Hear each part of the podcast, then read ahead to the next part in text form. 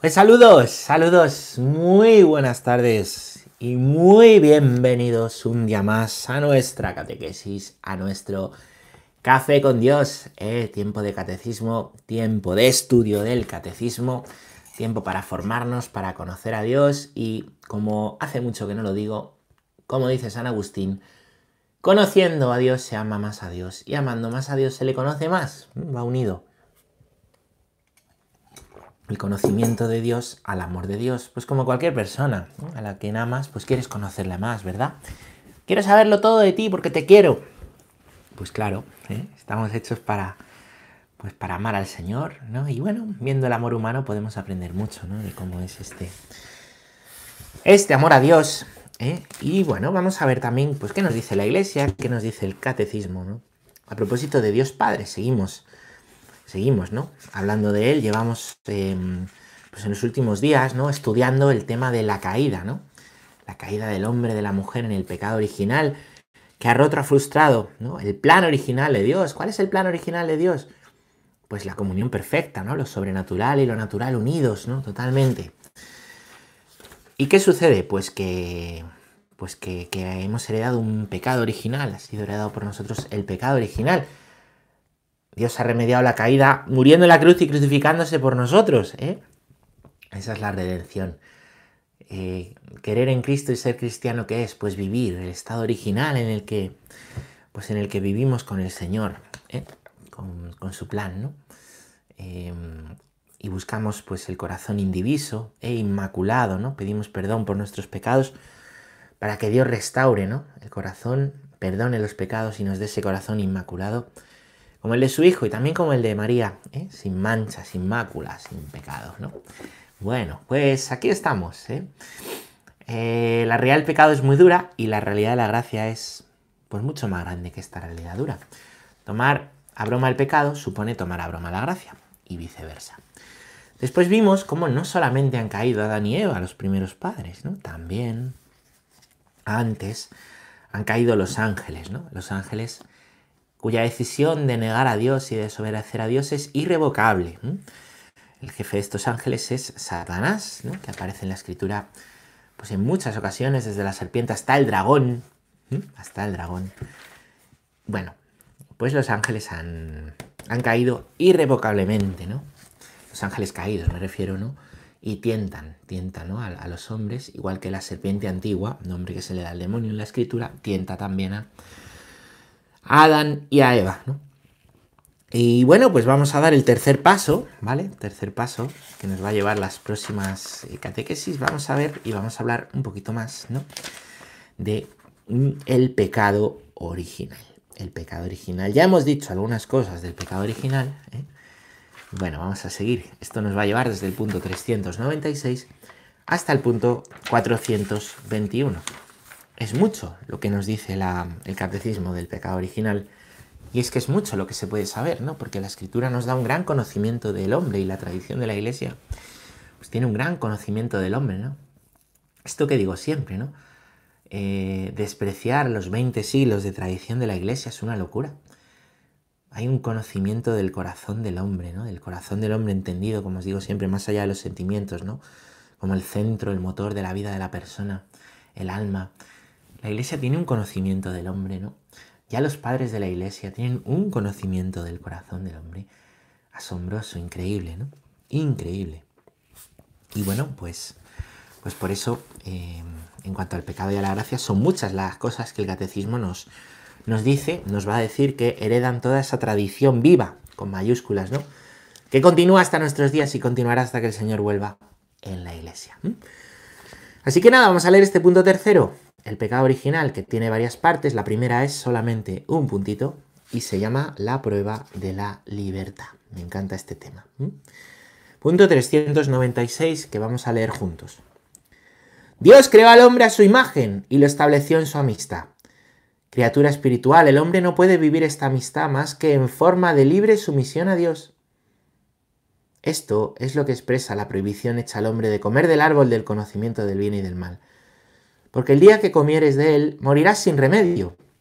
El árbol del conocimiento del bien y del mal evoca simbólicamente el límite infranqueable que el hombre en cuanto criatura debe reconocer libremente y respetar con confianza. El hombre depende del Creador, está sometido a las leyes de la creación y a las normas morales que regulan el uso de la libertad. Bueno, pues Dios ¿eh? nos ha hecho para su amistad. Nos ha hecho imagen y semejanza. ¿Para qué? Pues para, para poder amarle y para poder recibir su amor. ¿Vale? El hombre, en nuestra parte espiritual, tenemos una parte corporal y una parte espiritual, no puede vivir esta amistad con Dios más que en forma de libre sumisión a Dios. Llama mucho la atención, porque hoy si hablamos de sumisión, esto es muy importante, la palabra sumisión nos suena como muy fuerte, someterse. Hoy día nadie quiere someterse absolutamente a nada. Y confundimos sometimiento con esclavitud. Y es ciertamente, ¿no? Que, una de las acepciones de la palabra sometimiento es la de esclavitud, ¿vale? Está sometido el esclavo al amo, de manera obligatoria. Pero hay otra forma de sumisión y de sometimiento, ¿eh? Un sentido de la palabra que es bueno, ¿eh? Es libre, sumisión a Dios, sumisión, ¿vale? Libre. ¿Qué quiere decir eso? Quiere decir que nosotros estamos hechos por amor y para amor. Y obedecer a Dios no es estar sometidos como el esclavos, sino reconocer lo que somos, hijos y amigos, hijos de Dios. Padre, hermanos de Dios Hijo. Y que por tanto libremente, reconociendo lo que somos, podemos decir, Señor, te entrego mi vida y quiero vivir contigo. Y eso no es una esclavitud, es una liberación. Es descubrir para qué está hecho el corazón y vivir como tal. Vivir como tal se ha perdido, ¿no? Esta acepción de la palabra sumisión, esta forma de ver, ¿no? ¿Eh? La palabra sumisión y no se entiende entonces, ¿no? Lo que dice la Iglesia cuando habla de, por ejemplo, aquel catecismo de libre sumisión. Es libre no el que va contra la verdad de lo que es, es libre no el que hace lo que le da la gana, que entonces es esclavo de sus pasiones y de sus sentimientos y de su orgullo. Es libre el que reconoce que está hecho para Dios y libremente devuelve, ¿no? Esa vida que ha sido dada, pues se le entrega a Dios. El que se reconoce amado ¿eh? y descubre que, pues que además, ¿no? Yo estoy hecho para ser amado, pero también para amar y devolver ese amor que Dios me ha dado, ¿no? Y es entonces cuando uno es feliz, es feliz aquel que ama y es amado. La felicidad va por ahí. Todo el mundo necesita que le quieran y aprende, ¿no? A ser feliz queriendo después de haber recibido amor, ¿vale? Bueno, pues el hombre, nuestra alma, ¿eh? nuestra alma vive la amistad con Dios cuando, cuando libremente obedece a Dios y se entrega la vida, ¿no? Y esto, que suena hoy tan loco en este mundo, ¿no? Donde la palabra sumisión nos suena tan mal, donde todo el mundo quiere ser su amo y señor. Curioso, porque ahí es un tiempo de mucha insatisfacción, ¿no? El otro día había una polémica, ¿no? En, eh, bueno, hablaban, ¿no? Los políticos presentaban la realidad de la, de la salud mental, ¿no? Y cómo, pues la salud mental, las enfermedades de salud mental van a ser las más extendidas, ¿no? En unos años ya lo están siendo, ¿no? En un mundo que quiere hacer lo que le da la gana y hace lo que le da la gana y nos dicen que la felicidad está por ahí, pues aparece, ¿no? Aparece eh, como pues un fracaso del individualismo un fracaso de la no obediencia a Dios, un fracaso de no reconocer lo que somos en nuestra propia naturaleza. Ayer me mandaban un artículo muy interesante, ¿no? Hablaba de... Nos venden, ¿no? Que los países eh, nórdicos son los más felices y sin embargo eh, tienen, pues vemos su, su cultura, sus libros, su cine profundamente existencialista. Profundamente existencialista. ¿Mm? ¿Qué quiere decir eso? Pues pues profundamente pesimista, ¿no?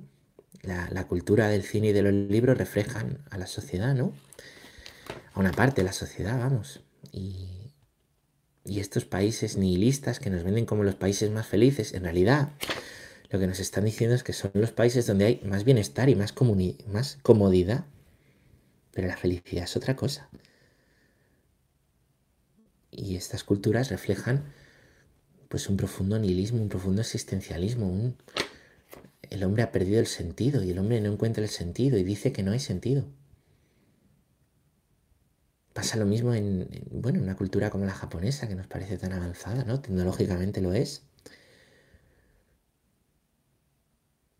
Tiene muchísimo, ¿no? Muchísima de la cultura que produce, muchísima, no digo toda. El manga, el anime que tantos jóvenes ven, hay muchísimos profundamente existencialistas, sin sentido, ¿no? Presentan historias de jóvenes que están todo el día deprimidos y todo el día tristes y todo el día hechos polvo y todo el día sin sentidos y todo el día ensimismados y todo el día metidos en sí mismos. No refleja alegría, ¿no? No refleja un saberse amado, no, no una idea de un hombre que es profundamente feliz porque aunque tenga pocas cosas, Y en cambio, pues yo no sé, vas a otras culturas más pobres. Yo, mi, experiencia en cuando he estado en culturas más pobres, en las que he visto mucho sufrimiento en África, en Asia, mucho sufrimiento y mucha vida rota, pero por la destrucción de la familia, que, no os penséis que, mm, que es que en el primer mundo la familia nos está destruyendo, ¿no? Pero te encuentras también familias felices y gente feliz feliz de, tener poco y vivir juntos, ¿no? Y quererse. Y acogerse, ¿no? Es muy paradójico, ¿no? Muy paradójico esto, ¿no? Y felices de haber conocido al Señor, aun siendo pobres. Es muy paradójico que donde no está Dios nos venden felicidad, pero no es verdad. Nos venden el creer en Dios como una sumisión, como ser esclavos, pero es que Dios no quiere esclavos. ¿Para qué quiere Dios esclavos? Los esclavos no le sirven. Si es Dios, puede hacer lo que quiera. Necesita esclavos, el tirano, que no puede hacer todo por sus fuerzas, entonces coge un esclavo para que se lo haga. Pero Dios puede hacer lo que le dé la gana. ¿Me entiendes? Sí, sí. Y al revés, gente muy pobre pero que tiene a Dios, pues es profundamente feliz. Que tiene a Dios en la familia, ¿no? Oye, ahora que somos más individualistas, que tenemos más tecnología, que, tenemos más bienestar, que la esperanza de vida es más, dura más años, eh, somos más felices que antes, no sé. Somos más felices que la generación de nuestros abuelos, ¿no? Los míos después de la guerra, no sé.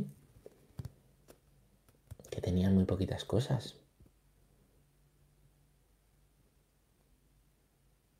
Quizás sí, no lo sé, pero yo me lo pregunto, ¿no? Se ve felicidad y alegría en las calles. Tenemos de todo, la gente viviendo hasta los 85 años, 90 años. Pero, pero ¿para qué si están solos? ¿Para qué si están solos? ¿Para qué queremos vivir 100 años si vamos a estar solos?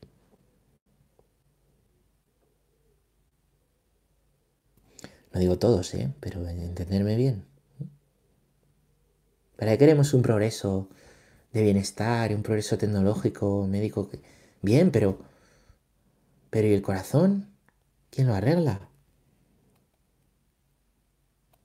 ¿Una pastilla o una inyección?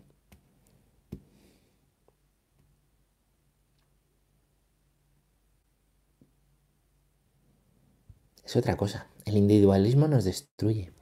El existencialismo nos destruye. La soledad nos destruye. El que vive dando su vida a Dios sabe que no está solo. Y sabe que como Dios le ama a él, él puede amar a los demás. Y esos demás reciben el amor de alguien. Y así se construye sociedad. Y así progresa una ciudad, perdón, una una sociedad. Hacia adentro, no hacia lo loco, no hacia adelante a lo loco, huyendo del sufrimiento, sino hacia adentro.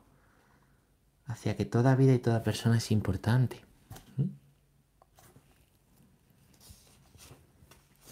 Bueno, entenderme bien, ¿no? Que digo muchas cosas, no estoy generalizando en todos los casos, por supuesto que no. Que no todo el mundo mayor está solo, ni, ni todo el mundo que vive en Suecia está triste, ¿entendéis? Pero que... Pero me entendéis, ¿no? Que donde, donde se quita Dios en las sociedades, no hay sociedades más felices, ¿no? Hay sociedades con más progreso mm, material, humano, eso sí. Pero si el progreso espiritual el moral, el ético no van a la par del material, hay un problema. De hecho, hay un problema.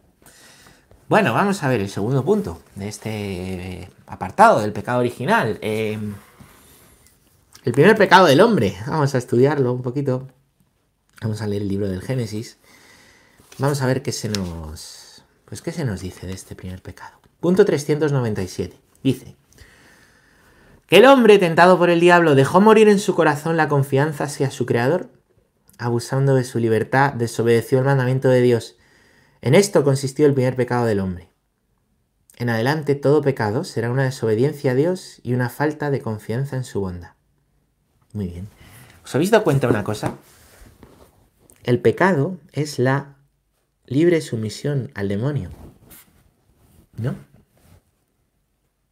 Hemos dicho que Dios nos quiere en amistad, nos quiere hijos, y la libre sumisión no es ser esclavos, es ser hijos, es reconocer lo que somos si no sirves a Dios, ¿a quién sirves? Entonces, hacer caso al tentador al final es dar tu voluntad al tentador, la libre sumisión al tentador. ¿Qué libre soy? Solo que el tentador no te quiere hijo, te quiere esclavo, todo lo contrario. Lo dice muy bien C.S. Lewis, ¿no? En, en las cartas del diablo a su sobrino, como el infierno está lleno de esos demonios que son esclavos, ¿no? y que, se odian entre ellos, que no se soportan, ¿no? Todo lo contrario al cielo, donde hay una comunión perfecta, ¿no? Con Dios y entre, entre los hermanos. Básicamente es que si no escuchas la voz de Dios, escuchas otras voces. Y si no sigues la voz de Dios, pues sigues otras voces. Donde está tu tesoro y donde esté tu corazón, ahí está tu Dios. ¿Qué sigue tu corazón? ¿Dónde va tu corazón? ¿Qué hace tu corazón?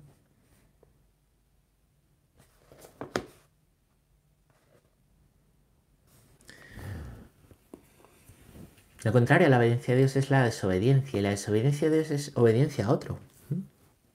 ¿Entendéis?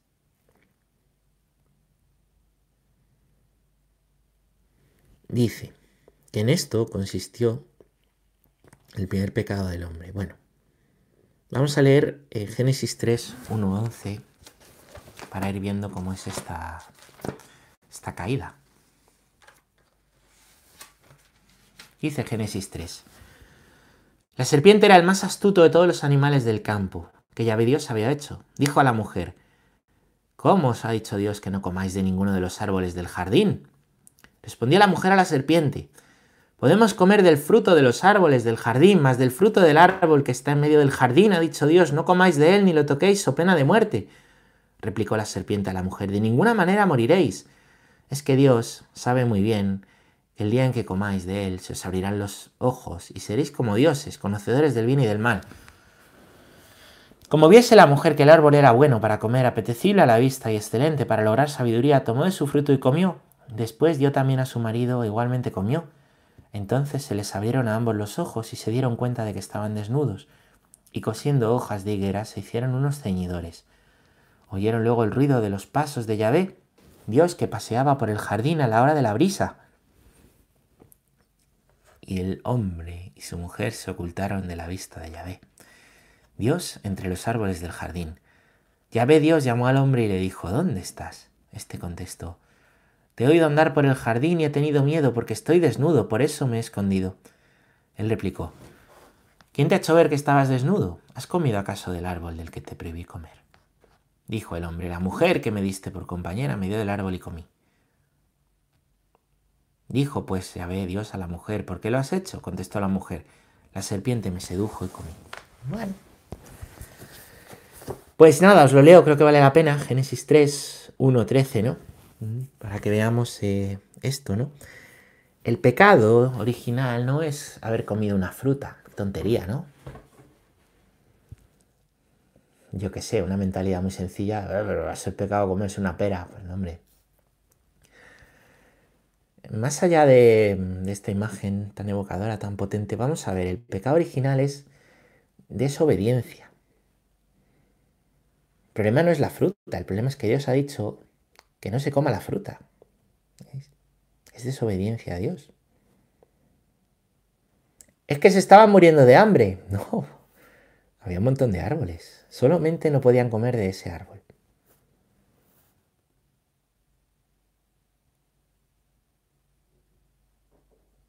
Fijaros cómo actúa. Versículo 1. Dice la serpiente, ¿cómo os ha dicho Dios que no comáis de ninguno de los árboles del jardín? El diablo es profundamente mentiroso. En esencia es mentiroso. Primera mentira. Dios no ha prohibido comer de todos los árboles del jardín, solamente de ese. De todos los demás no. Pero ya siembra una duda, una sospecha. Los maestros de la sospecha, eh, que tanto han influido en nuestros días, son estos filósofos que han sembrado una sospecha y una desconfianza de todo. ¿Cómo os ha dicho Dios que no comáis de ningún árbol? ¿No ha dicho eso? Y Eva responde muy bien, podemos comer del fruto de los árboles del jardín, mas de este que está en medio ha dicho Dios, no comáis. Hecho pena de muerte. Replica la serpiente, de ninguna manera moriréis. Dios sabe muy bien que el día que comáis de él se os abrirán los ojos y seréis como dioses. Otra mentira.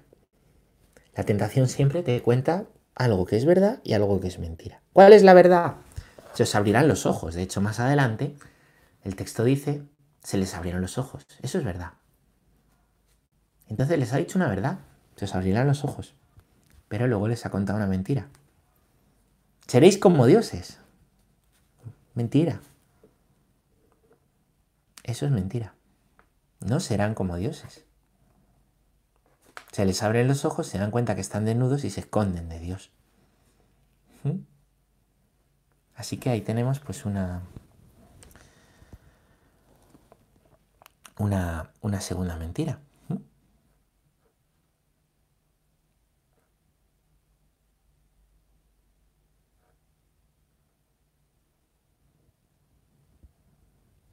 Y después, pues aparece eh, lo mismo, ¿eh? una verdad en forma de que el árbol era apetecible, de que era bueno a la vista, de que... La tentación siempre se apoya en una verdad. Y se esconden, ya os expliqué el otro día, cómo el hombre en vez de decir he comido, soy culpable, que es lo que hay que hacer cuando uno se confiesa, dice, la mujer que me diste por compañera, echa la culpa a la mujer y echa la culpa a Dios por dársela de compañera. Eso es el pecado. Eso es. El pecado no te hace Dios, no te hace Dios, porque solo Dios es Dios. Solo hay un Dios, el único Dios. Amarás al Señor tu Dios con todo el corazón, con toda el alma, con todas las fuerzas. El pecado no te hace Dios. Ahora, te hace creer que eres Dios. Y como te hace creer que eres Dios, te hace creer que puedes culpar a todo el mundo. Que la verdad sea no como es la verdad de las cosas, sino como tú quieres que sea. La posverdad que llaman hoy y cuentas una historia distinta, que no está en base a la verdad, en la que tú eres el señor de esa historia, el que siempre queda bien. Tú eres el diosecillo. El pecado te hace creer que eres Dios, pero no eres Dios. Muy curioso, ¿eh? El libro del Génesis. Estaría muy bien un día unas catequesis en torno a este relato de la creación. O escribir un libro del tema o algo así, porque es interesantísimo, ¿no? Hay cosas muy buenas por ahí. Bueno. Vamos a leer otro punto.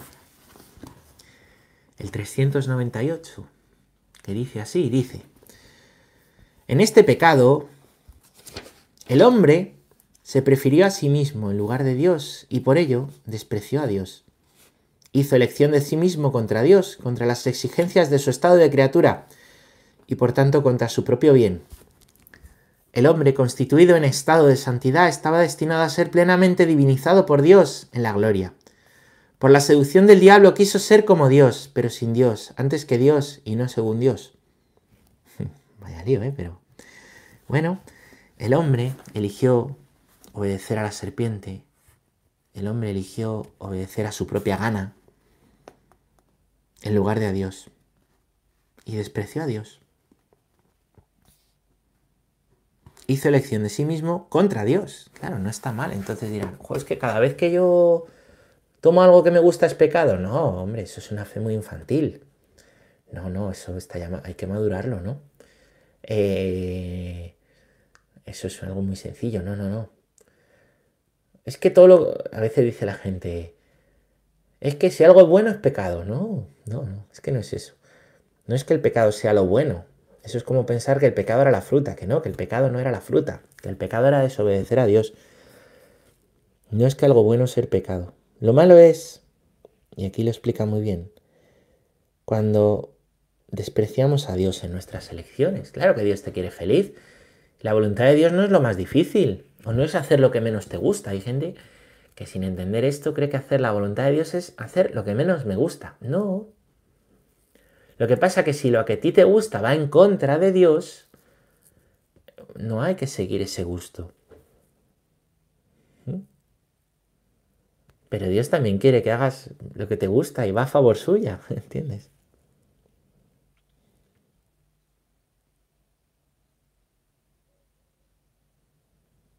Es que si no, y la voluntad de Dios, lo digo muchas veces, pues es también que te cuides, que aprendas a quererte como Él te quiere, una autoestima sana, eso es parte de la voluntad de Dios. Hay gente que esto es un peligro, ¿no? La autoestima la tiene mal y piensa que su vida tiene que ser así y que tienen que vivir despreciándose a sí mismos. No, es un problema de autoestima. Dios no quiere eso. Dios no quiere que vivamos despreciándonos. Pero si Él nos ha dado la vida. Claro, como tampoco nos quiere ensoberbeciéndonos, pero es que hay un punto medio entre esa falsa humildad, que al final es soberbia también, la falsa humildad. ¿eh? si es falsa humildad, lo contrario de verdadero es falso. Si la humildad es falsa, pues la falsa humildad es soberbia. Lo contrario de la soberbia, de la falsa humildad, perdón, es la soberbia. Pues entre esa falsa humildad y ensoberbecerse y ser... Hay un punto medio, se llama quererse bien, la sana autoestima. La Biblia dice amarte como Dios te ama, quererte como Dios te quiere.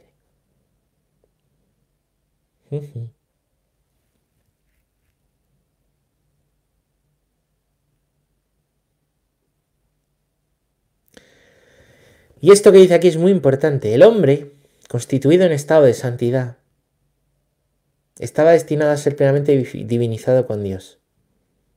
O sea, el hombre era santo al principio. Nosotros estamos llamados a ser santos y tenemos que vivir ser santos. Así se llaman también, ¿no? En el Apocalipsis, a los que siguen a Dios, los santos. Estamos llamados a ser santos.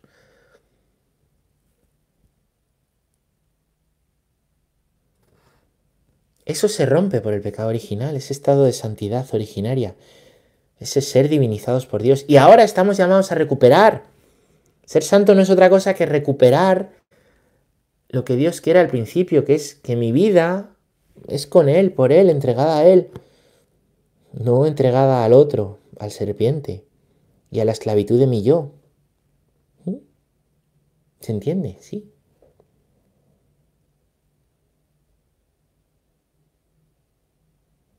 Quien está enamorado sabe que la felicidad, y el amor funciona cuando hay una entrega mutua. Cuando hay una entrega mutua, cuando yo me entrego y acojo a la persona que se entrega. Pues con Dios es igual, es la entrega.